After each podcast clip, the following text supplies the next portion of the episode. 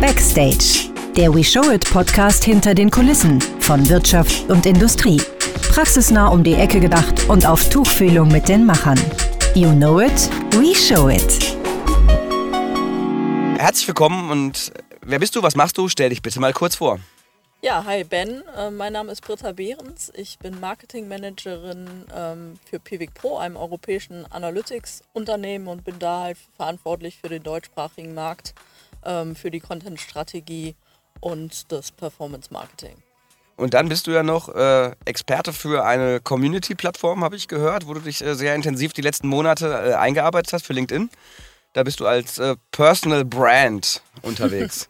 Was ist denn ein Personal Brand? Fangen wir mal vorne ganz Basis an für die Leute, die noch nicht so ganz stark in diesem Social Selling und all diese Begriffe, die da so mit Folgen kommen. Ja, eine Personal Brand, vor allem ähm, auf LinkedIn oder halt im digitalen Bereich, ist enorm wichtig für die eigene Karriereentwicklung, ähm, um sich zu positionieren um ähm, klar nach außen sichtbar zu machen, wofür man steht, wo man seine Expertisen und seine, seine Stärken hat und ähm, agiert dann mit seiner Expertise natürlich auch fürs Unternehmen als Corporate Influencer und ist dann der Kommunikator nach außen in der Rolle, ähm, die man in dem Unternehmen innehat. Ähm, es ist ja ein bisschen, erinnert mich das Ganze an Influencer-Marketing. Gibt es dann, Korrekt, äh, ja. aber äh, da gibt es ja eine, meines Erachtens gibt es da eine Differenzierung. Wie würdest du das äh, trennen oder voneinander und wie unterscheidet es sich ja schon ein bisschen. Also ich sag mal gerade, was den Inhalt angeht meistens.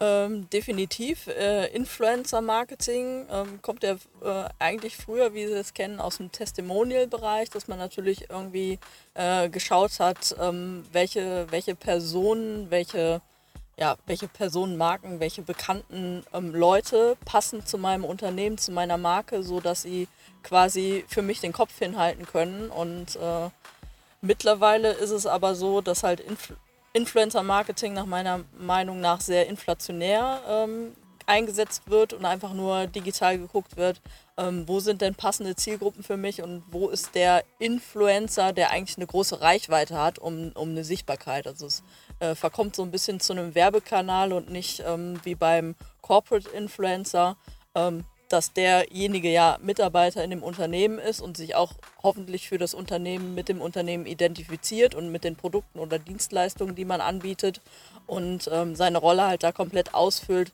und da wirklich aktiv in die Kommunikation nach vorne geht.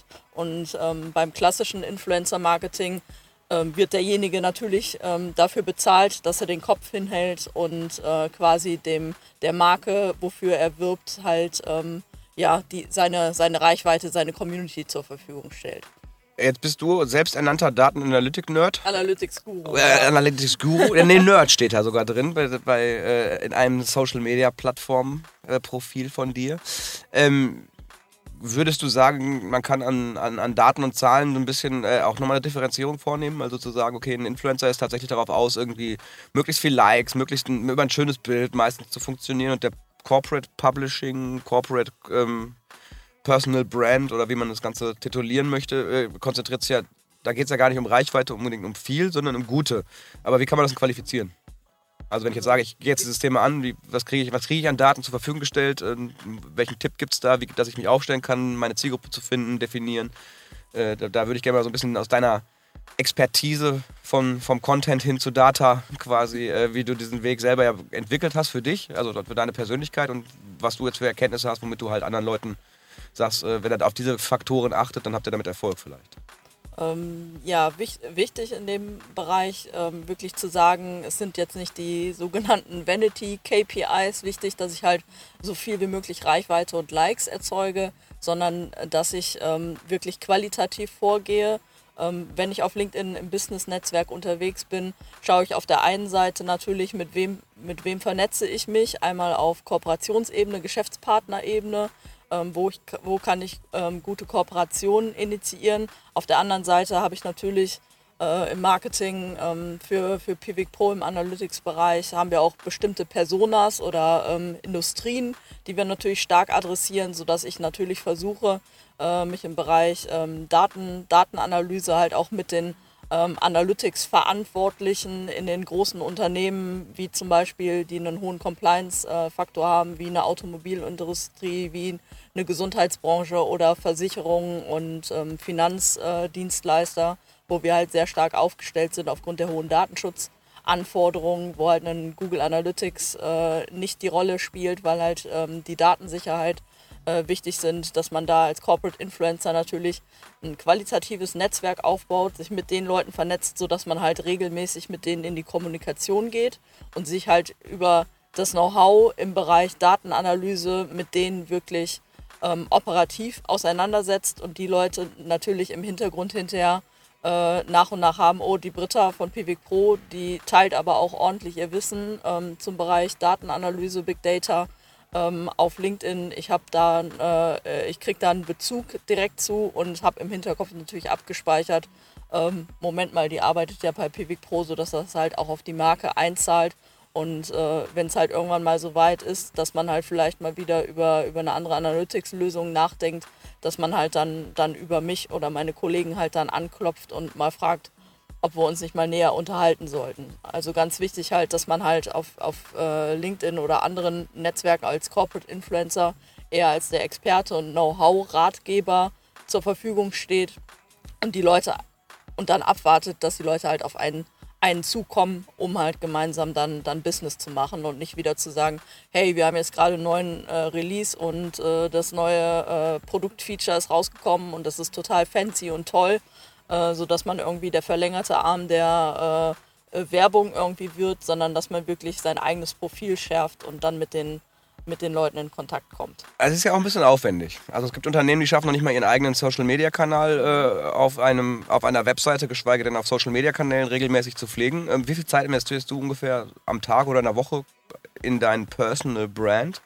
Also in mein Personal Brand und halt auch unser äh, Content Marketing, was wir auf LinkedIn spielen, ist es bei mir natürlich so, dass der äh, Zeitfaktor da wesentlich höher ist als äh, jemand, der aus der Entwicklung oder aus dem Admin-Bereich oder halt aus anderen ähm, Abteilungen, die, die weniger, also die quasi ihr, ihre Kernaufgaben in, nicht in einem kommunikativen Zweck haben.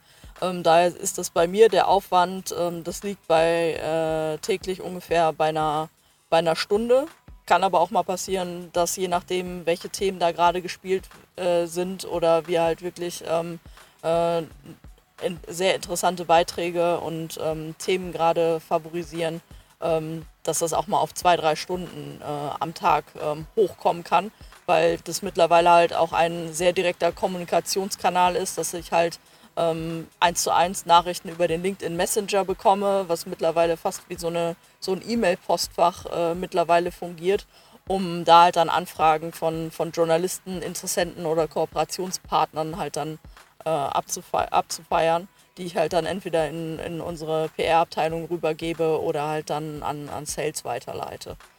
Wie findet denn, achso, Achso, ähm, regulär würde ich halt ähm, jedem den Tipp geben, wer ähm, so langsam anfängt, äh, über Personal Branding nachzudenken und sich wirklich zu positionieren und ähm, für die Firma in die Kommunikation zu gehen. Also sich mindestens äh, am Tag so eine Viertelstunde bis halbe Stunde ähm, Zeit zu nehmen. Ähm, ich gebe immer den Tipp, dass man, wie wenn man morgens reinkommt, regulär macht man halt sein E-Mail-Postfach auf, checkt, guckt, was kann ich schnell beantworten, was muss priorisiert werden, was kann ich erstmal liegen lassen, ähm, dass man da halt statt den ersten Schritt ins E-Mail-Postfach äh, erstmal eine Viertelstunde auf LinkedIn geht, schaut, ähm, welche Interaktionen fanden mit meinen eigenen Beiträgen, mit meinem Content statt oder wo, welche Themen sind gerade relevant für mich, wo ich mich halt auch mit einem sehr wertvollen Kommentar halt positionieren kann. Sag mal ein bisschen was zum äh, Algorithmus, weil ich sag mal so, Social Media Plattformen tendenziell schreien nach äh, On-Demand-Interaktion. Also ich, krieg, ich poste, kriege Antwort und reagiere quasi möglichst zügig wieder drauf. Dadurch wird halt Algorithmus getriggert und äh, ich, ich bin vermeintlich attraktiver schon mal, grundsätzlich unabhängig vom Inhalt, wenn das Interaktionsverhalten da ist. Trifft das auf LinkedIn so genauso zu oder ist es da, dass ich dann sage, okay, ich war jetzt morgens online den ganzen Tag, heute nicht, gehe heute Abend nochmal rein und beantworte dann die 30 äh, oder 10 oder 5 oder wie auch immer äh, Rückfragen bzw. Messages und verwalte die Kontaktanfragen? Oder äh, gibt es da irgendein Muster, wo du sagst, ähm, also ich, ich persönlich bin stark danach veranlasst, wenn ich irgendwo Push kriege, dann gucke ich. ist natürlich für den geregelten Arbeitsprozess nicht besonders dienlich, wenn ich jetzt auf 30 Plattformen quasi die Push bekomme. Also Genau, also ähm, wenn, wenn du im B2B unterwegs bist und LinkedIn äh, für dich eine sehr relevante ähm, Plattform ist, ähm, solltest du, wenn du eigene Postings machst, also selber als Content Creator äh, auftrittst, solltest du, wenn du auf den äh, Senden-Button oder Veröffentlichen-Button klickst, ähm, solltest du dir schon ähm, die, die nächste halbe Stunde Zeit nehmen, um mal reinzugucken, welche Kommentare reintrudeln, weil ich nenne das immer so ein bisschen Kommentar-Ping-Pong. Ähm, der LinkedIn-Algorithmus ist noch ungefähr so auf dem Status 2012, 2013 von, von Facebook, wo man wirklich enorm organische Reichweite über die persönlichen Profile bekommt. Und ähm, wenn halt in der ersten Stunde halt schon viel Interaktion auf dem Beitrag ist und ich halt dann auch äh, bitte die nicht nur äh, das feiere, dass ich halt viele Kommentare von meinem Netzwerk bekomme, sondern halt dann auch wirklich in die 1 zu 1 Kommunikation mit den Kommentierenden gehe, ähm, gibt das einen enormen Reichweitenboost, weil der LinkedIn-Algorithmus halt dann erkennt, oh, das Thema scheint wirklich äh, eine Debatte zu werden oder diskussionswürdig. Und derjenige, der das veröffentlicht hat, ist auch nicht nur darauf aus, einfach seinen Content rauszupushen, hier äh, lest, frisst und stirbt, sondern ähm, dass er wirklich daran interessiert ist, das Thema, was er da ausgesendet hat, mit seinem Netzwerk halt zu diskutieren und sich halt in eine, in eine Position als Gesprächspartner halt auch zu bringen. Xing ist äh, deutsch, deutsche Networking-Plattform ja. und LinkedIn ist, ist doch englischsprachig. Das ist so häufig das, das erste Gefühl, was wir haben, wobei die Leute halt vergessen, über 610 Millionen äh, User gibt es bei LinkedIn. 660 Millionen. 660 mittlerweile, schon mittlerweile, okay. Und 14 Millionen jetzt im Dachmarkt. Ähm, ja, das war halt auch so das äh, Manko und das war auch ähm, früher äh, meine Einstellung dazu, als ich vor vier Jahren zum Pivik Pro äh, kam, war äh, früher beim Marketing für den Rheinwerk Verlag Galileo Press aktiv, ähm, wo wir halt auch nur den deutschsprachigen Raum ähm, bedient haben. Da war klar, ich habe ohne Ende Xing-Kontakte und bin auf Xing aktiv und ähm, äh, packe da meine äh, Kommunikation rein. Und äh, LinkedIn ist doch nur international. Sobald ich global, globalen Markt habe oder global aufgestellt bin, äh, brauche ich das LinkedIn-Profil.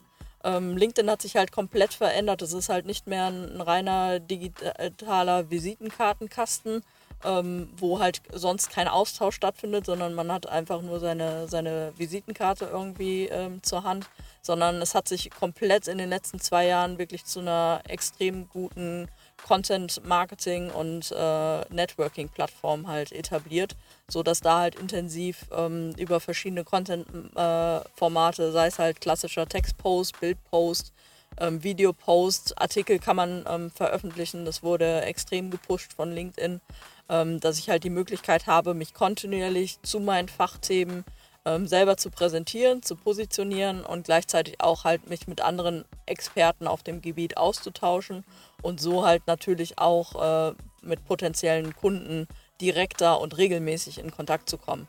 Bei Xing hat man halt die Chance verpasst, es wirklich ähm, zu öffnen. Wenn ich zum Beispiel eine Kontaktanfrage an einen neuen Kontakt bei Xing sende, habe ich irgendwie 600 Zeichen Platz und wenn ich ein Posting absetze, es gibt ja einen rudimentären Stream, der aber halt wirklich mit Informationen ähm, regelmäßig gefüllt wird, die einen nicht äh, äh, interessieren oder die einen nicht ähm, auf, die, auf die Plattform ziehen, dass ich halt Informationen von, von meinen Netzwerkkontakten äh, bekomme. Und ich möchte ein eigenes Posting absetzen, habe ich 280 Zeichen, glaube ich, mittlerweile äh, Platz. Also muss halt wirklich sehr, sehr äh, klein äh, und kurzhaltig ähm, kommentieren. Ich habe das häufig gemacht, dass ich halt einen LinkedIn-Beitrag, der über 1200 Zeichen, also man kann da wirklich ordentlich ähm, Botschaften äh, reinknallen und äh, hochwertige Postings halt veröffentlichen mit, mit wirklich gutem Mehrwert. Und äh, wenn ich den halt dann kopieren wollte, wurde mir halt gesagt, oh Britta, du bist aber leider gerade über die Xing äh, wenn ich das halt quasi als Duplicate-Content da mal eben schnell reinspielen wollte, ähm, kam ich halt an die Grenze und sagte so, jetzt muss er erstmal reinkürzen und dann habe ich es halt gelassen, weil ich wusste, ähm, es sieht sowieso keiner meiner Netzwerkkontakte, weil auf Xing gehst du eigentlich nur, wenn du halt eine direkte Nachricht kriegst und per E-Mail-Alert informiert wirst und ähm, wirklich einen konkreten Geschäftsbedarf hast und genau weißt, ah, das ist äh, Herr XY und äh, mit dem, dem kann ich jetzt eine Kooperation oder ich habe ein geschäftliches Interesse, dass ich gerade irgendeinen Bedarf habe, den kann ich jetzt mal direkt ansprechen und kontaktieren, weil er vielleicht auch auf LinkedIn noch gar nicht aktiv ist. Also ähm, für kontinuierliche Kommunikation lohnt sich Xing gar nicht mehr. es ist aber enorm wichtig, natürlich auch trotzdem ein gut gepflegtes Profil auf Xing zu haben, um halt die Leute, die noch nicht das Bewusstsein ähm, entdeckt haben, dass halt LinkedIn wirklich eine super Kommunikationsplattform, eine Austauschplattform geworden ist, dass man ähm, die Leute natürlich auch erreicht. Also ich muss natürlich immer dahin gehen, wo auch noch meine Zielgruppen sind. Und bei uns ist es halt so, dass halt viele mittelständische Unternehmen, die äh, für uns potenzielle Kunden sind, halt immer noch auf, auf Xing natürlich verharren. Und da muss man halt dann ähm, sehr dezidiert schon direkt in die 1 zu 1 Kommunikation gehen, was natürlich wesentlich schwieriger ist, weil ich halt kein Freund bin von äh, Kaltakquise und äh, quasi äh, Sales, äh, Sales Pitches direkt in der, in der ersten Situation, ohne denjenigen ähm, näher kennengelernt zu haben. Wobei man ja munkelt, wenn man sich mit den Online-Advertisern unterhält und äh, die Leute, die halt B2B-Lead-Management betreiben für Kunden, die schwärmen ja quasi gerade von der Conversion, wie man halt bei LinkedIn Leads generieren kann, äh, sowohl über das Advertising als auch, halt auch durch das eine oder andere Tool. Ähm, die Gefahr halt durch Sales-Automatismus halt Leute zu vergraulen, äh, ist, glaube ich, steht außer Frage. Da gibt es ja eine Diskussion, die du auch führst zum Thema Salesforsten. Ähm, aber scheinbar funktioniert es ja, also sonst würden es ja nicht so viele Leute nutzen. Ähm, wo liegt da so die Gefahr in der Zukunft drin? Also, weil Facebook ist jetzt, sagt man, tot. Das ist, das, das ist die Social-Media-Plattform der Alten. Trotzdem wird es halt gerade für Advertising nach wie vor noch genutzt, weil man halt relativ einfach den E-Mail-Lead generieren kann. Jetzt B2C ist, es sehr attraktiv auf äh, Facebook, da es halt auch immer noch sehr, sehr kostengünstig ist, halt ähm, die Leute halt äh, mit Werbemaßnahmen zu, zu triggern und da den Verkauf zu machen. Jetzt äh, gibt es ja so Tools wie äh, LinkedIn Helper. Ja. Wo du halt, äh, ich sag mal, wenn ein Sales-Navigator von LinkedIn, das ist die Sales-Tools von denen, wo du halt äh, Professional Leads quasi vorselektieren und äh, in Kriterien äh, abfragen kannst und dann kannst du dem Sales, äh, dem, dem LinkedIn-Helper sagen, hey, hier, nimm mal mit denen über einen bestimmten Automatismus ähm, in der Massenverarbeitung quasi Kontakt auf, ob Profilbesuche, ob Messenger oder ähnliches. Ähm, gut oder schlecht, brauchen wir, glaube ich, nicht zu diskutieren. Wenn man es gut einsetzt, kann es funktionieren, aber äh, die Gefahren sind natürlich da, dass man da durch den Automatismus Leute vergrault. Auf der anderen Seite ist mir auch äh, in dem Zusammenhang Leute zu kontaktieren aufgefallen, dass viele Leute da gar keine richtige, richtigen Kontaktdaten drin haben, dass die äh, viel, bei Xing ist es auch sehr häufig, dass die Leute halt ihre private E-Mail-Adresse angegeben haben, irgendwie ja. Web, GMX und ähnliches. Äh, fängt da nicht an, das ganze Thema ein bisschen zu verwaschen, dass ich die Leute halt, ähm, wo ich auch als Unternehmen sagen muss, ey, liebe Leute, jetzt fangt ihr an, mir hier die Mitarbeiter abzuwerben, weil ihr geht ja quasi über die private E-Mail-Adresse auch noch an. Wie, wie, ist mit dieser Situation umzugehen? Also diese Datenhoheit äh, ist auf der einen Seite da, auf der anderen Seite weg, weil wenn ich sie nicht, nicht nutze, dann habe ich ja keinen Mehrwert auf der Plattform. Ähm, ja, also erstmal zu der ersten Frage, zu der Automatisierung, so ein Linked Helper oder ähm, ähm, es gibt mittlerweile 35 oder 40 solcher äh, Extensions, äh, die einem vorgaukeln, halt die Automatisierung machen zu können. Ähm, LinkedIn schiebt da einen riesen Riegel vor, sobald ähm, die erkennen, dass du kontinuierlich mit solchen Automatisierungstools äh, arbeitest, ähm, äh, was sie auch mittlerweile sehr, sehr gut detekten, ähm, sperren sie dir dein Konto, beziehungsweise drohen dir das erstmal an und dann musst du natürlich ein Eid ablegen, äh, dass du das hochheilig äh, versprichst, äh, nie wieder zu tun, weil LinkedIn natürlich favorisiert, dass es, es sollen eins zu, also eins zu eins Kommunikation stattfinden, beziehungsweise äh, mit deiner Community, mit deinem Netzwerk.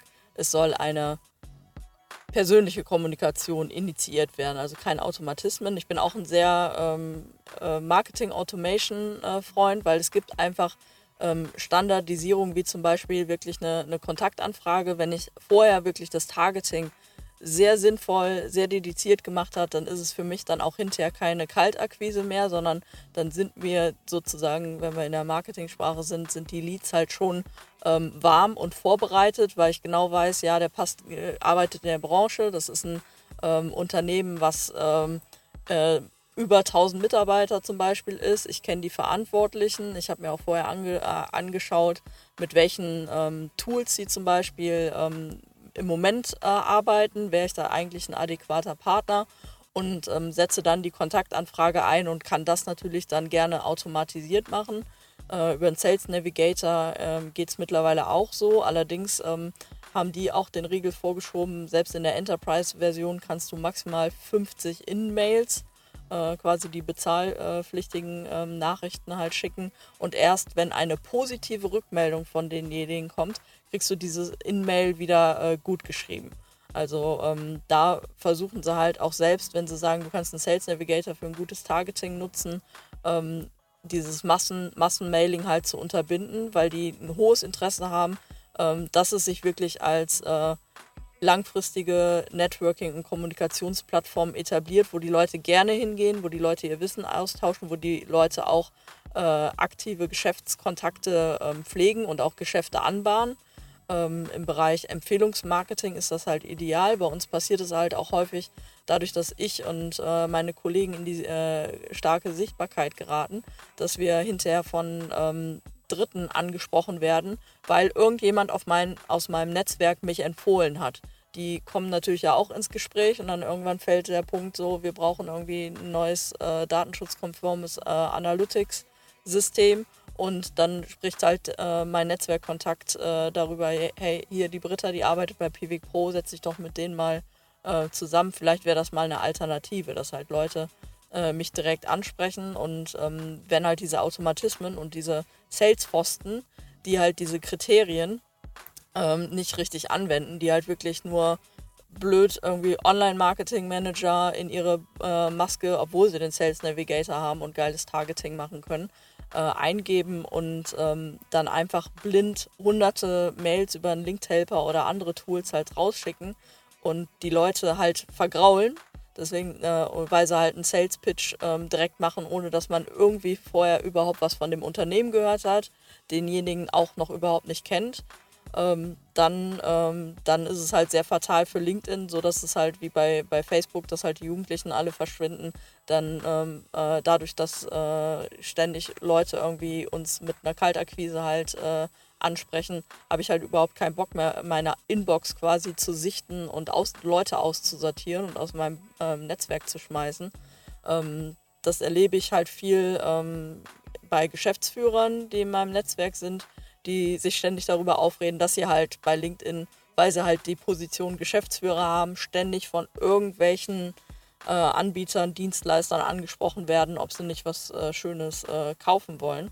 Oder bei mir war es halt dann auch so, dass einer eine SEO-Agentur aus Bielefeld, ich weiß nicht, was, was oder wo es Bielefeld angesprochen wurde, ob wir nicht mal eine Suchmaschinenoptimierungs-Erstanalyse machen möchten und alles, was ich investieren müsste, wäre halt eine halbe Stunde meiner Zeit und ein, ein Kaffee für den Vertriebsmitarbeiter, der dann natürlich persönlich bei uns ins Haus kommt. Ich habe die noch offen, diese Anfrage. Ich bin am überlegen, ob wir uns einfach mal den Spaß machen und einfach mal positiv antworten und den mal arbeiten lassen mal gucken, ob er dann von sich aus sagt, äh, nee, ich komme dann lieber doch nicht vorbei. Ich glaube, ihr seid ganz gut aufgestellt und wisst Bescheid, wie der Hase läuft. Aber solche Leute vergraulen das halt. Also ich bin eigentlich ein Fa Fan von Automatisierung und auch Linked Helper, weil man da ganz tolle ähm, Sachen automatisiert äh, machen kann, wenn man sie mit einem äh, guten, positiven Mindset was darauf ausgerichtet ist, halt wirklich die Kommunikation anzubahnen und wirklich eine langfristige Geschäftsbeziehung zu pflegen, dass man halt so den, den ersten Schritt ähm, schön einleiten kann. Aber leider werden diese Tools halt dann immer häufig von der Mehrheit von falschen Leuten mit falschen Intentionen halt missbraucht, sodass ähm, ich eigentlich auch äh, positiv äh, gestimmt bin und nachvollziehen kann, dass LinkedIn dann Riegel vorschiebt. Hast du das Gefühl, dass LinkedIn gerade aktiv ist, da dieses Community Management zu übernehmen? Weil ich habe das Gefühl, LinkedIn ist etwas, äh, ja, die nicht erreichbaren. Man kriegt auch häufig auf Anfragen äh, nur sehr standardisierte Rückmeldungen, äh, beziehungsweise man muss einen sehr nahen Kontakt haben zu jemandem bei LinkedIn, der einem dann weiterhilft, habe ich das Gefühl. Ähm, ähm, bisher, ja, also ich habe jetzt, ich habe natürlich äh, zu LinkedIn jetzt sehr viele Kontakte, haben Account Manager für den Sales Navigator, dadurch, dass wir das Advertising auch machen, zu den Marketing Solutions, weniger im Recruiting-Bereich, weil ich mich damit nicht, äh, nicht drum kümmere, oder dadurch, dass ich halt den LinkedIn Local ähm, Cologne äh, veranstalte, halt eine Offline Networking ähm, ähm, habe da natürlich äh, mittlerweile ein sehr gutes Netzwerk nach LinkedIn rein. Ähm, ich weiß nicht, wo deine Erfahrungen herkommen, bevor ich diese Kontakte aber auch hatte und ich immer irgendwie mal ein Problem hatte. Zum Beispiel äh, war mein Social Selling Index mal eingefroren und da gab es irgendwie ein paar Bugs oder ähm, äh, ich hatte durch eine Automatisierung, ich wurde mal eingeladen auf meine private E-Mail-Adresse, hatte aber meine berufliche E-Mail-Adresse im LinkedIn-Profil hinterlegt, habe mir dann aus Versehen einen zweiten Account quasi äh, bestätigt, weil halt so eine E-Mail-Einladung von einem alten Kontakt, von einem alten äh, Einmal Arbeit mit Profis, kam. Ne? Genau, hatte dann ein zweites Profil und ähm, wenn ich den Support anschreibe, habe ich bisher eigentlich, also das war im Gegensatz zu, zu Facebook, wo du wirklich wochenlang wartest und eigentlich nie eine Antwort kriegst, ähm, hatte ich wirklich binnen eines Tages meistens schon eine Antwort und dann auch meistens, also die passende Antwort mit auch der Frage, also als ich die, den Account löschen wollte, so habe ich nur gefragt, so hey, ich habe das doppelt, wie kann ich, äh, wie kann ich das löschen oder kann ich die E-Mail-Adresse auf meinen eigentlichen Account ähm, rüberziehen und so. Und dann kam halt direkt auch das Angebot, äh, ja, normalerweise läuft es hier und so, musst du da und da dich äh, ein, äh, einklinken und das und das Formular ausfüllen. Aber wenn du willst, kann ich jetzt auch einfach gleich, wenn du mir die Bestätigung gibst, auf den Knopf drücken und das Ding wird für dich gelöscht. Und das war dann Antwort, ja klar, passt, äh, lösch bitte das Profil mit meiner privaten E-Mail-Adresse. Und ähm, dann wurde es halt gemacht. Und ähm, jedes Mal wurde auch, wenn na es Nachfragen gab oder halt Sachen noch nicht direkt beantwortet werden konnten, wurde das halt sofort an die äh, entsprechenden Abteilungen weitergeleitet und dann nach einer Woche kam halt dann auch das Feedback, ja, äh, das technische Team hat gerade gesagt, es gab letzte Woche äh, Probleme mit dem Social Selling Index, mit der und der Komponente und äh, ab nächste Woche ähm, gibt es jetzt ein Update und dann, dann läuft es halt wieder rund. Was macht ein LinkedIn mit den, Data, mit, der Dat mit den Daten, die sie sammeln quasi, beziehungsweise die ihnen zur Verfügung stehen? Jetzt kann man ja skeptisch sein, amerikanisches Unternehmen. Mhm. Ja, ich sag mal, äh, das sind jetzt nicht diejenigen, die auf jedem Event rumlaufen, wo man jetzt, äh, also ich sag mal vorsichtig, Xing-Ambassadore und ähnliches trifft man ja irgendwie ständig, aber die LinkedIn ich glaube, ich habe in den letzten sieben Jahren keinen von LinkedIn wirklich mal getroffen, so auf einem Event auch, der nicht, der wirklich von LinkedIn ist, der nicht so wie du jetzt eine Ambassador, äh, so eine, ich nenne das mal Ambassadorrolle oder Repräsenterrolle übernimmt, aber eigentlich für ein ganz anderes Unternehmen. Ja, ich bin quasi der, der, der Influencer für LinkedIn, der aber nicht dafür bezahlt wird, äh, dass, das, äh, dass die Plattform funktioniert die Frage wäre halt, was, was machen die mit den Daten? Also wo liegen die Daten, wie nutzen sie die, äh, wo rufen sie die ab, wem stellen sie die zur Verfügung? Kann man, gibt's da hast du darüber Erkenntnisse? Ich muss gestehen, ich habe noch nie nachgeguckt. Genau, also von, von, von extern, ähm, von der externen Brille her, man kriegt halt ja seine Reichweitendaten, die gehostet werden. Dann haben sie natürlich. Das ist dann der Social Selling Score, den du gerade ansprachst, ne? Unter anderem? Äh, nee, das ist einfach bei den Postings so, oder okay. bei, den, bei, den, ja. bei den Videos die Reichweiten, sodass du auch den Einblick bekommst, welche, äh, leider, du siehst es halt nicht anhand der Personen, Stichwort DSGVO oder halt auch Privatsphäre-Schutz, ähm, sieht man leider nicht, welche Leute mit dem Beitrag, also die den Beitrag tatsächlich gesehen haben, aber man sieht halt, ähm, welche Position die Leute innehaben, sodass man halt das natürlich auch hinterher für sein eigenes Targeting oder mal in die Sales-Abteilung äh, weitergeben kann, dass ich natürlich hauptsächlich mit Vertriebsleuten, Online-Marketern oder ähm, Geschäftsführern äh, in, in Berührung komme, wie wenn jetzt halt unser Head of Product äh, seine Postings macht und natürlich mehr im Entwicklungsbereich ähm, die äh, seine, seine Netzwerkkontakte hat, dass er dann sehen würde, die arbeiten bei Firma XY, die Leute, die jetzt meinen Beitrag gesehen haben und haben eher die Position, äh, dass sie Software-Developer oder dergleichen äh, gleichen sind, sodass man halt auch sehen kann, ähm, wo strahlt denn meine ähm, Kommunikation rein. Ähm, was die natürlich an Daten natürlich haben, sind sämtliche Profildaten, sämtliche Attribute, also alles, was ich in mein Profil reingepflegt habe, sei es jetzt Skills oder halt ähm, Keywords, dass die das halt ähm, natürlich extrem matchen. Einmal für den Sales Navigator, den sie dann halt äh, ihren Kunden zur Verfügung stellen, um halt dann auch ähm, verschiedene äh, Kunden, Kundengruppen halt äh, zu erstellen. Oder womit LinkedIn halt immer noch das meiste Geld verdient, ist natürlich ähm, das Recruiting mit der, mit der Talent Solutions, dass er halt äh, Unternehmen, deren Recruiter, HR-Personal oder halt auch ähm, Headhunter ihre Tools äh, zur Verfügung stellen und die sämtlichen Daten halt zur ähm, äh, Kandidatenakquise halt dann einsetzen. Das heißt, wenn ich jetzt Personal, Personal Brand bei LinkedIn sein möchte, gibt es zwei, also zwei Anlässe. Das eine ist, ich habe bereits einen Job, bin in einem Thema Experte, habe mich dafür entschieden, nicht so wie diese ganzen B2B-Coaches für ich ich bin der Coach, der Coach, der Coach. Und überhaupt ja, bin ich genau. Experte und besorge dir alle Daten und äh, jetzt reich werden, so wie ich, auch die letzten 500.000 Millionen Menschen erreichen. Ja, und alles automatisiert und die Traumkunden von. Ja. Es gibt den, einen, den, den, den Vertriebler, sage ich mal vorsichtig, der das als äh, tatsächlich Vertriebs- und Sales-Kanal nutzt. Mhm. Äh, dann gibt es davon nochmal vielleicht die Abart, der halt das eigentlich nicht für den Vertrieb macht, sondern eher wie du halt äh, Lead-Management und beziehungsweise äh, Netzwerkausbau und Expertentum tatsächlich nach außen hin repräsentieren und äh, ja, fa fassbar, fassbar halt. zu werden, auch Fragen zu beantworten.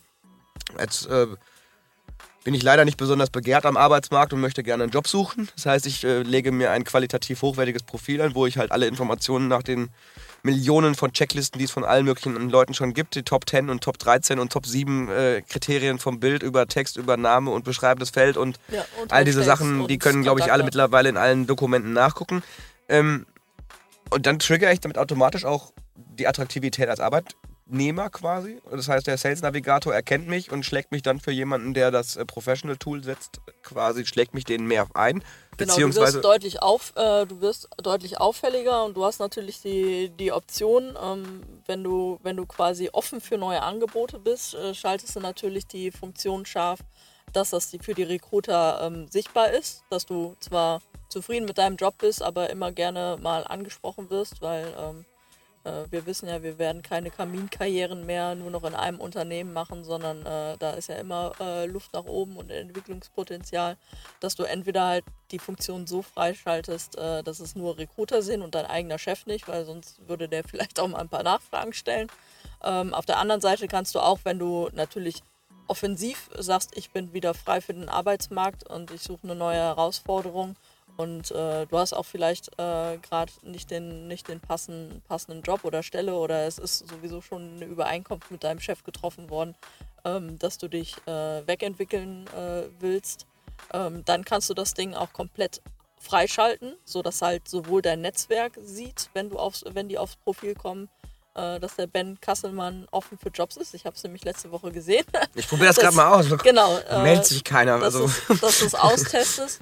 Und ähm, es gibt halt neben dieser, äh, und äh, dadurch, äh, wenn, wenn du das natürlich super scharf schaltest, äh, wird das natürlich auch gefleckt und in den äh, Brand, äh, in den Talent Solutions natürlich den Recruitern dann auch eher angezeigt, dass du sehr, sehr offen bist für Gespräche und nicht erst mit einem mega Abwerbungs- also mein Chef findet es nicht so ganz schlimm, dass ich mich nach außen als Personal Brand präsentiere und die Möglichkeit biete, meine Leistung auch woanders einzukaufen. Das liegt, glaube ich, an mir selber.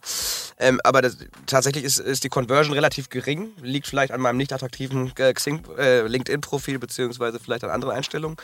Jetzt hast du mehrmals den, so, das Social, äh, Social den, Selling Index. Den, den, den, Social äh, Selling Index oder Social Score Index? Social Selling. Selling, okay. Selling Index, genau. Social Kommt Selling Index ursprünglich aus dem ähm, Sales Navigator um Vertrie den Vertrieblern zu äh, zeigen, wie sozusagen äh, Modern Selling oder Social Selling funktioniert. Das sind äh, vier Komponenten und ähm, jeder, es ist eigentlich für jedes Profil ähm, abrufbar unter äh, LinkedIn. Nee, sorry. LinkedIn.com slash sales slash SSI kann, kann jeder sein eigenes Profil ähm, checken, wie gut er bei den vier Komponenten sich positioniert.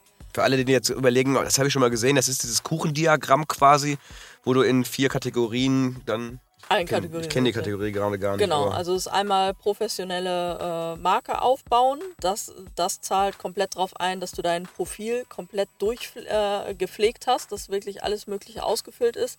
Wo LinkedIn natürlich dann wiederum äh, natürlich ein großes Interesse hat, weil sie diese Daten, dein Profil äh, passend zur Position dann an die Recruiter äh, verkaufen kann und äh, deren Software natürlich elementar äh, bedeutsamer wird, als wenn da halt wirklich nur ein äh, Name, ich bin Position da und da angestellt und mehr erfährst du nichts.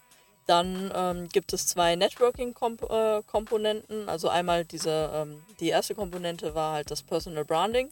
Die zweit, äh, zweite und dritte Komponente ist, äh, besteht das äh, aus dem Networking. Einmal auf qualitativer Seite, ob man sich mit den richtigen ähm, Personen verbindet. Da wird halt gecheckt, ähm, ist derjenige halt auch ähm, viel mit Branchenkollegen und anderen Leuten, die halt auch einen hohen Social Selling Index haben und sprich sie sind sehr aktiv auf LinkedIn, sei es halt A, sie haben ein großes Netzwerk, B, sie äh, posten auch selber eigenen Content oder kommunizieren auf der Plattform unter anderen Beiträgen. Ähm, dann die quantitative Komponente. Wir wollen natürlich regelmäßig mehr Leute, aber bitte halt auch im qualitativen Kontext ähm, zu uns reinholen ins Netzwerk, ähm, dass ich das halt dann äh, immer verstärkt aufbaue, mir aber die richtigen Leute suche. Es bringt halt nichts, halt wirklich die Leute, die noch das Verständnis haben, das ist einfach nur meine digitale Visitenkarte und ich mache auf LinkedIn eigentlich gar nichts, aber ist mal gut, dass ich die Frau Behrens irgendwie in mein Netzwerk aufgenommen habe, weil Vielleicht erinnere ich mich irgendwann mal an sie unter meinen 5000 Kontakten, die ich jetzt wie so ein Lemming irgendwie anfange einzusammeln und ähm, versuche äh, versuch irgendwann mal Kontakt mit ihr aufzunehmen. Da ist halt enorm wichtig, dass man sich wirklich den aktiven Leuten auf LinkedIn zuwendet, damit ich halt, wenn ich halt wirklich Content Marketing auf äh, LinkedIn für mein eigenes Personal Branding ähm, praktiziere, dass ich natürlich auch eine Antwort erhalte und die Leute auch in die Kommunikation gehen. Weil wenn ich nur Leute habe, ähm, die alle ein, zwei Wochen mal gucken, was auf LinkedIn irgendwie stattgefunden hat. Die werden halt nie mit meinen Postings interagieren und mein Ziel ist ja, durch meinen Content, den ich spiele, die Diskussion anzureichern und wenn die halt kommentieren, das in deren Netzwerke zu streuen, damit ich wiederum äh, indirekt halt äh, Anfragen bekomme, ohne dass ich halt selber aktiv werden muss. Jetzt warst du direkt ja sehr pfiffig und hast äh, das Thema LinkedIn Local äh, dir gesucht. Das ist ein Networking-Format für äh, Local, äh, für die Region. Also ich glaube, in dem Fall ist es LinkedIn Local Cologne. Genau. Äh, dass es sich halt für, Kölner, für Köln, Standort. Kölner Standort äh, bezieht. Gibt es in anderen Städten auch. Über das erste LinkedIn Local haben wir dann unsere Gespräche auch ein bisschen intensiviert, habe ich mal zurückverfolgt. Also wir kannten uns schon länger, aber gerade so durch dieses, durch, durch den Besuch, der, durch der Veranstaltung. Ähm, da habe ich festgestellt, du kannst natürlich relativ schnell deinen, den Trigger auch setzen, indem du halt auf so einer Veranstaltung dann äh, relativ aktiv mit Netzwerken bist, weil du weißt, dass die Leute halt äh, grundsätzlich schon mal aktiv auf der Plattform sind. Das heißt, die Wahrscheinlichkeit, dass wenn sie jetzt, äh, du lernst sie kennen, machst den Kontakt vor Ort, äh, postest was und hast dann sofort eigentlich wieder die Interaktion. Also das heißt, ich würde es mal sagen, pfiffig gemacht, wenn man vor allem auch die zentrale Anlaufstelle ist. Das ist ein kluger Funnel, ja.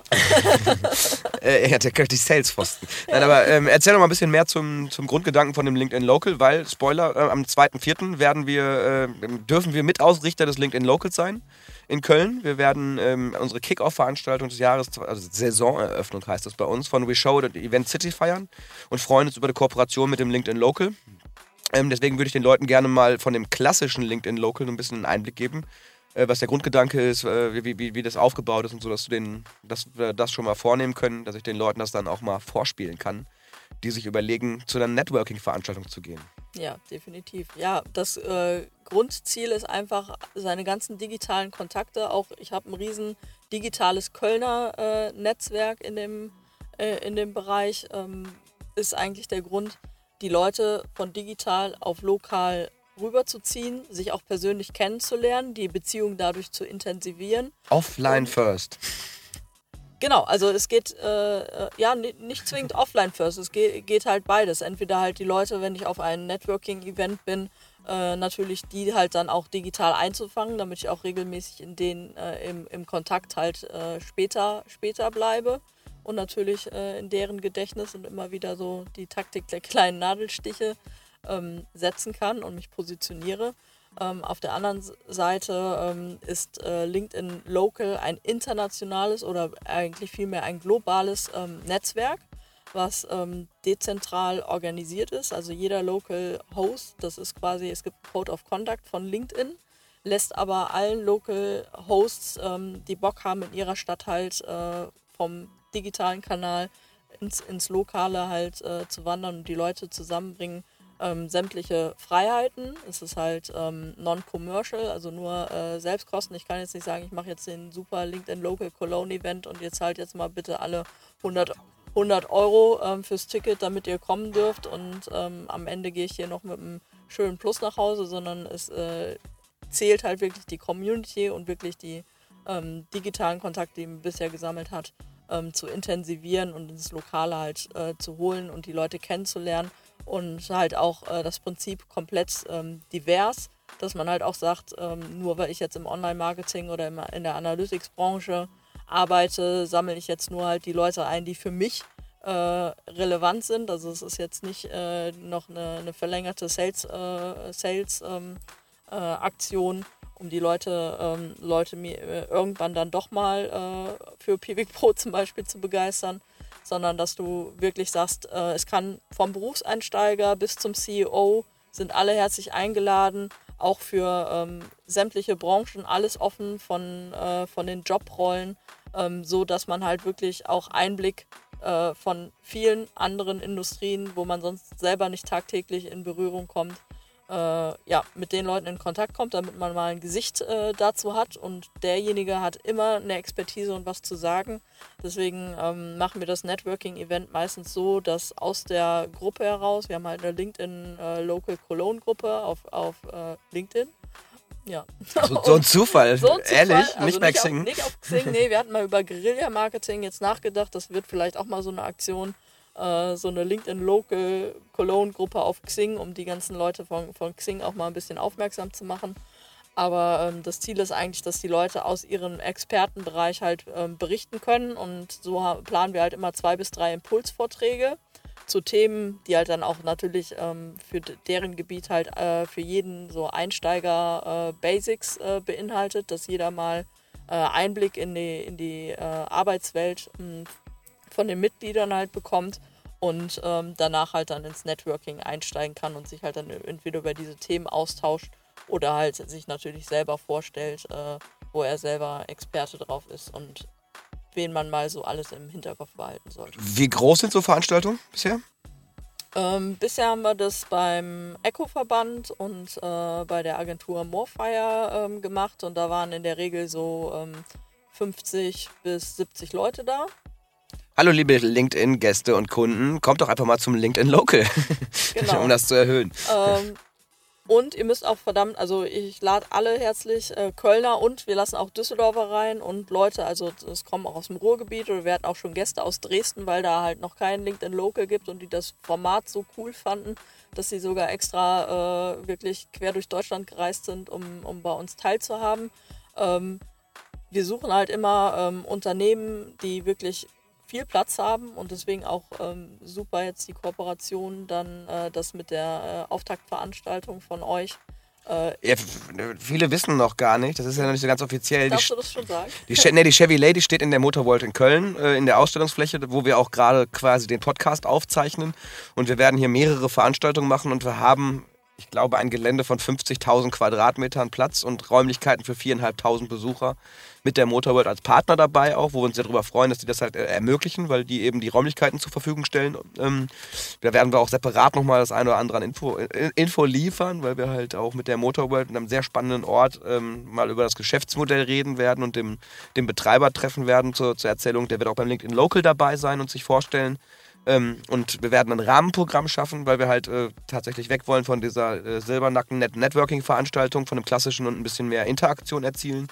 Also es wird an dem Tag wahrscheinlich nicht so richtig viel Vorträge geben, was das angeht, sondern wir wollen wirklich den, das Networking in den Vordergrund stellen und versuchen halt durch verschiedene Inseln das Ganze so ein bisschen zu lösen. Aber das ist noch geheim.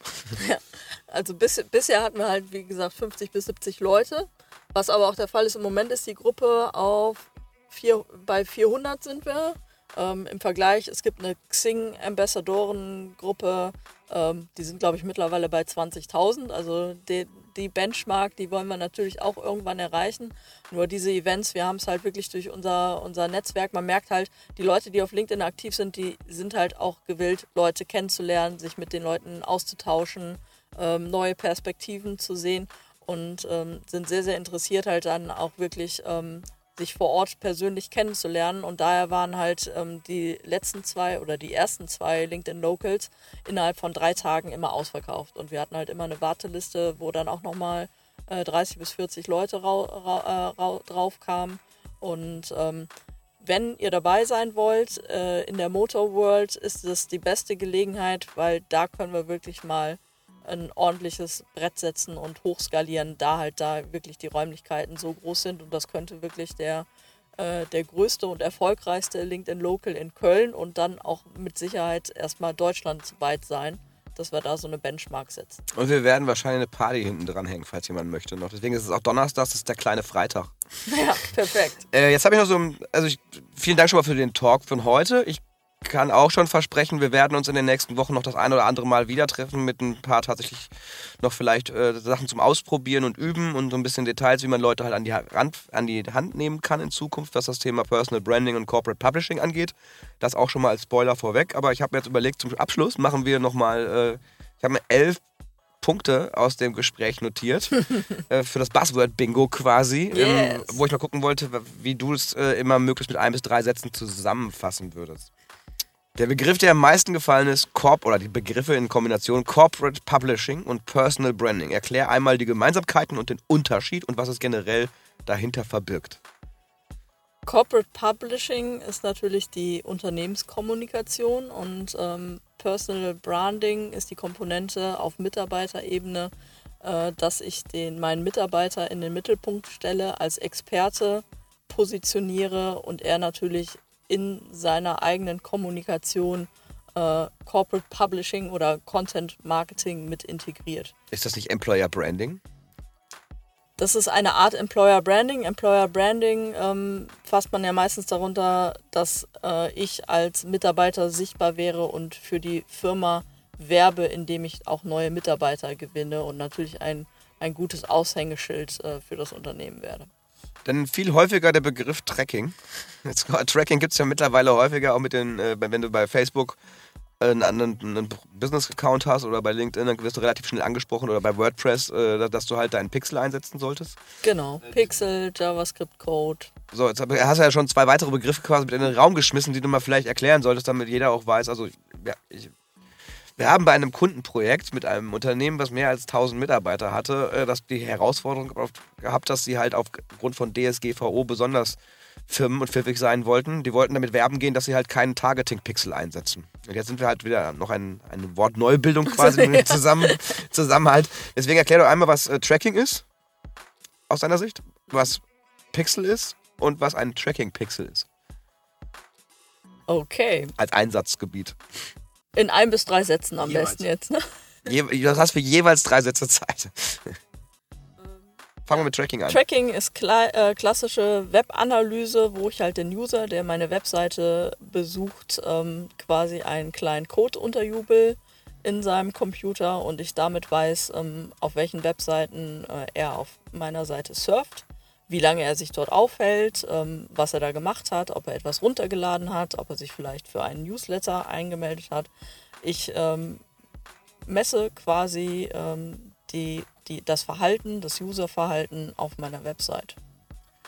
Jetzt kann ich das auch auf das Interaktionsverhalten in Kombination meiner Webseite mit anderen Portalen, wie zum Beispiel LinkedIn, Facebook, Instagram, Twitter, ich glaube YouTube. Ich glaube, jede Social Community hat einen eigenen, äh, eine sogenannte API, also einen Schlüssel, mit der ich einen Pixel, wie du ihn Genau. gerade den Schnipsel, Dann kommt der Tracking Pixel. genau, und dann kann ich darüber Targeting machen. Hast du gerade gesagt. Richtig. Jetzt erklär doch mal dieses Targeting, äh, was das mit Leads und Personal Con Contact und sowas zu tun hat. Das wäre nochmal so ein bisschen das, was ich, wo ich den Hintergrund gerne verstehen Genau, und würde. dann kommen wir auch noch zum Retargeting und das dann ist der nächste Begriff, geht's genau. der, geht der Punk ab. Ähm, ja, also äh, bei der klassischen Webanalyse habe ich erstmal nur Daten, was wirklich nur bei mir auf der Webseite ähm, passiert. Wenn ich jetzt den sogenannten Facebook- oder LinkedIn-Pixel auch einbaue, ähm, werden diese Daten halt bei LinkedIn gespeichert und wenn ich dann zum Beispiel eine Werbekampagne auf LinkedIn schalten möchte, habe ich auf LinkedIn halt die Möglichkeit, entweder frei zu entscheiden, ähm, wie, äh, welche Position hat der Mitarbeiter, welche Interessen hat der. Bei uns wäre es natürlich, der ist interessiert an, an Webanalyse. Also LinkedIn erkennt das anhand des Surf, äh, Surfverhaltens äh, im Web, ähm, wozu sich die Leute äh, austauschen und informieren. Und dann ähm, mit diesem Pixel kann ich dann auch selber entscheiden, ich möchte jetzt nur eine Werbeanzeige ähm, schalten von allen Leuten, die zum Beispiel schon auf unserer Kontaktseite oder auf unserer Demo vereinbaren Seite ähm, waren, aber leider noch nicht das Formular und den Kontakt dann aktiv zu uns gesucht haben, so dass ich halt weiß, da ist, besteht schon ein höheres Interesse Und LinkedIn gibt mir halt dann die Möglichkeit, dass ich halt wirklich nur diese Person adressiere und nicht halt blind nur auf reine Interessen ähm, quasi targete, also quasi die Leute äh, zielgruppengerecht anspreche. Aber ist das nicht illegal?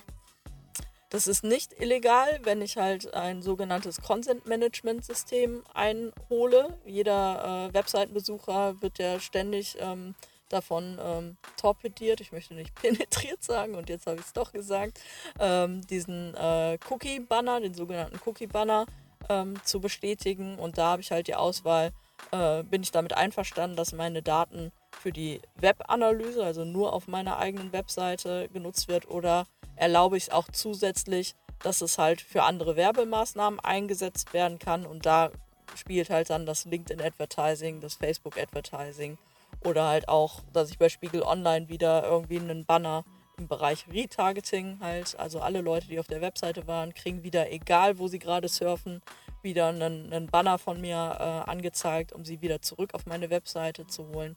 Ähm, ja. Dann habe ich mir notiert Brand Awareness oder Brand Awareness. Was ist das? Warum mache ich das?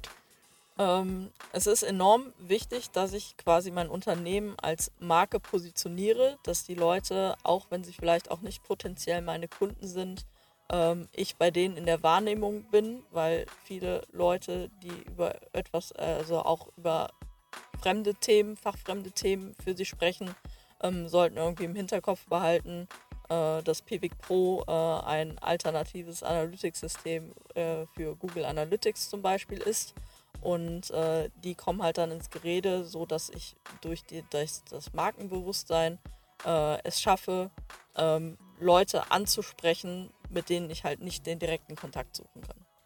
Jetzt haben wir, hab noch ähm, Algorithmus generell mal. Ähm, ich glaube, dass gerade im Content Market oder gerade im Content und Marketing Bereich ist das Thema Algorithmus ein oft vergessenes Thema, auf der anderen Seite sehr oft genutztes Thema, gerade wenn es um äh, Vertriebsthemen geht. Ähm, warum ist das Thema Algorithmus und Verständnis so wichtig? Oder welches Verständnis sollte man davon haben und was, was muss man als Grundverständnis haben, dass jede, du hast es vorhin mehrmals angebracht, dass der Algorithmus halt noch jungfräulich, so ein bisschen wie bei, wie bei Facebook vor ein paar Jahren, ähm, da gibt es ja einen Grund für. Entwickeln tut er sich durch Prozesse quasi, die automatisiert verstanden werden und äh, zugeordnet werden können. Ähm, wie kann ich denn das, das Thema Algorithmus mir quasi für die Aktivitäten als Personal oder Corporate Brand nutzbar machen? Gerade bei LinkedIn gibt es ein paar Key-Zahlen, wenn man die kennt, dann steigt der Social Selling, Selling Index. Index schneller hoch und ich habe mehr Besucher auf der Webseite, äh, auf, dem, auf, dem, auf dem persönlichen Profil und wenn ich sie richtig aufstelle, auch auf der Webseite. Ich bekomme, ja, bekomme dann mehr Reichweite. Den Algorithmus zu verstehen ist halt ähm, enorm wichtig. Also was, was ist das Ziel von LinkedIn?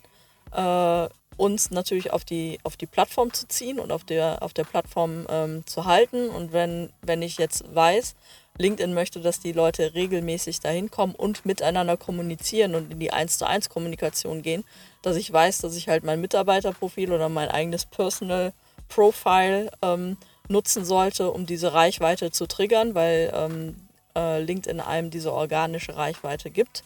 Im Gegensatz dazu sind halt die Company Pages total verwaist, weil sie halt nicht wollen, dass Marke zu Fan oder Follower, äh, wie man so schön sagt, ähm, kommuniziert und dann irgendwie ein Mensch quasi auf diesen Beitrag antwortet und dann die Marke, das Unternehmen quasi unpersönlich ähm, wieder daraufhin äh, kommentiert. Das gibt keine, keine Reichweite und daher sind ähm, Algorithmen sehr hilfreich zu der Orientierung halt der, der, eigenen Ansprache und der eigenen Kommunikation. Hast du vielleicht noch drei Tipps äh, zu dem Algorithmus von LinkedIn, wie ich ihn am besten äh, bespiele, beziehungsweise vielleicht sogar triggern kann? Ähm, wichtig halt auch bei vielen anderen Beiträgen kommentieren. Also da als Ratgeber und Berater oder halt als äh, Diskussionspartner gut in Erscheinung äh, treten, sodass sie halt auch sehen, du bist einfach nicht nur eine äh, Content-Schlampe, die einfach nur selbstdarstellerisch einfach ihre eigenen Sachen permanent postet und äh, dann nicht in die Kommunikation auch woanders ein, einsteigt. Dann halt wichtig, ähm, wie wir am Anfang gesagt haben, dadurch, dass es noch sehr jungfräulich ist, reagiert die halt sehr schnell auf, auf äh, Kommentare, dass man halt, wenn man sein eigenes Posting ab, abschickt, halt dann auch sofort äh, bereitsteht als Gesprächspartner und halt die anderen Kommentare mit wiederum kommentiert. Äh, dieses klassische Kommentar-Ping-Pong. Ähm, und dass ich halt auch wirklich ähm, kontinuierlich ähm, mein äh, Netzwerk ähm, qualitativ aufbaue und regelmäßig halt Vernetzungsanfragen halt schicke. Wie viele Posts sollte ich so machen am Tag? Oder in der Woche? Oder im Monat? Ähm, Postings reicht es vollkommen aus, wenn die qualitativ hochwertig sind und da halt wirklich eine gute Kommunikation startet. Es reichen ein bis zwei Postings pro Woche aus. Meistens hat man mittlerweile irgendwann deutlich mehr Ideen, dass man dann doch anfängt, äh, täglich was zu posten, weil man was loswerden will. Oder ähm, maximal würde ich halt raten, äh, weil man will ja auch regelmäßig mit den Leuten sich unterhalten und wir sind nicht die Einzigen, wo die Leute in die Kommunikation gehen, ähm, dass man, äh, dass man da halt nicht so, so zu egozentrisch ist und meint, ich muss jetzt zwei, dreimal am Tag äh, was posten und erwarte dann halt, dass äh, jeder, jeder Beitrag irgendwie durch die Decke geht. Ähm, da lieber Richtung Strategie weniger ist mehr und dann halt ein, zwei konzentrierte Postings oder mal einen Artikel veröffentlichen oder ein Video und äh, dann wiederum eher woanders sich in, in die Erscheinung, in, ins Erscheinungsbild bringen. Gibt es sowas wie Evergreen Content, wo du sagst, der funktioniert auf jeden Fall schon mal solide, dass man den regelmäßig wieder rausholen kann? Also irgendein Motto oder irgendein Thema, wo du sagst, da sollte ich auf jeden Fall mal ein Auge drauf werfen? Ähm, ganz, ganz wichtig, um halt wirklich so, so ein Community Management und Netzwerk zu bilden, dass man halt nicht zu viele unterschiedliche Themen spielt, weil ich will mich natürlich auch äh, zu dem Thema positionieren, wie bei mir halt Analytics und LinkedIn Marketing. Ähm, dass du halt nicht zu sehr verwischt, weil sonst bist du irgendwie so, hast du hinterher einen riesen riesen Bauchladen, wirst aber nie als der Experte wahrgenommen, sondern oh, die hat ein gutes Allgemeinwissen in der Online-Marketing-Branche. Wenn ich jetzt anfangen würde, auch noch Google AdWords-Tipps oder Suchmaschinenoptimierungstipps vom SEO-Bereich, wo meine Kollegen äh, viel, viel stärkere Expertise haben, dann werde ich eher mehr so zum News-Anchor und äh, schlau die Leute so, so ein bisschen auf. Ich werde aber äh, dann eher so als der, als der äh, ja, Info- Info-Junkie wahrgenommen und nicht derjenige, der auch wirklich Ahnung in dem äh, Thema hat, weil er sich regelmäßig damit beschäftigt und äh, im operativen Geschäft auch damit umgeht. Also dann in Richtung Evergreen Content halt dann auch nur Artikel veröffentlichen, ähm, die wirklich äh, lang anhalten und sich genau, äh, also die auf meine eigene Personal Brand halt dann meine, meine Expertise einzahlen sollen. So, jetzt bin ich mit meinen Fragen für heute eigentlich durch. Wir haben auch die Zeit erreicht schon. Ähm, da habe ich noch drei Fragen. Mit der wichtigsten fange ich an. Welchen Track sollen wir von dir auf die äh, Chevy Lady Playlist legen, damit die Leute in Zukunft deine Musik quasi im Auto hören können?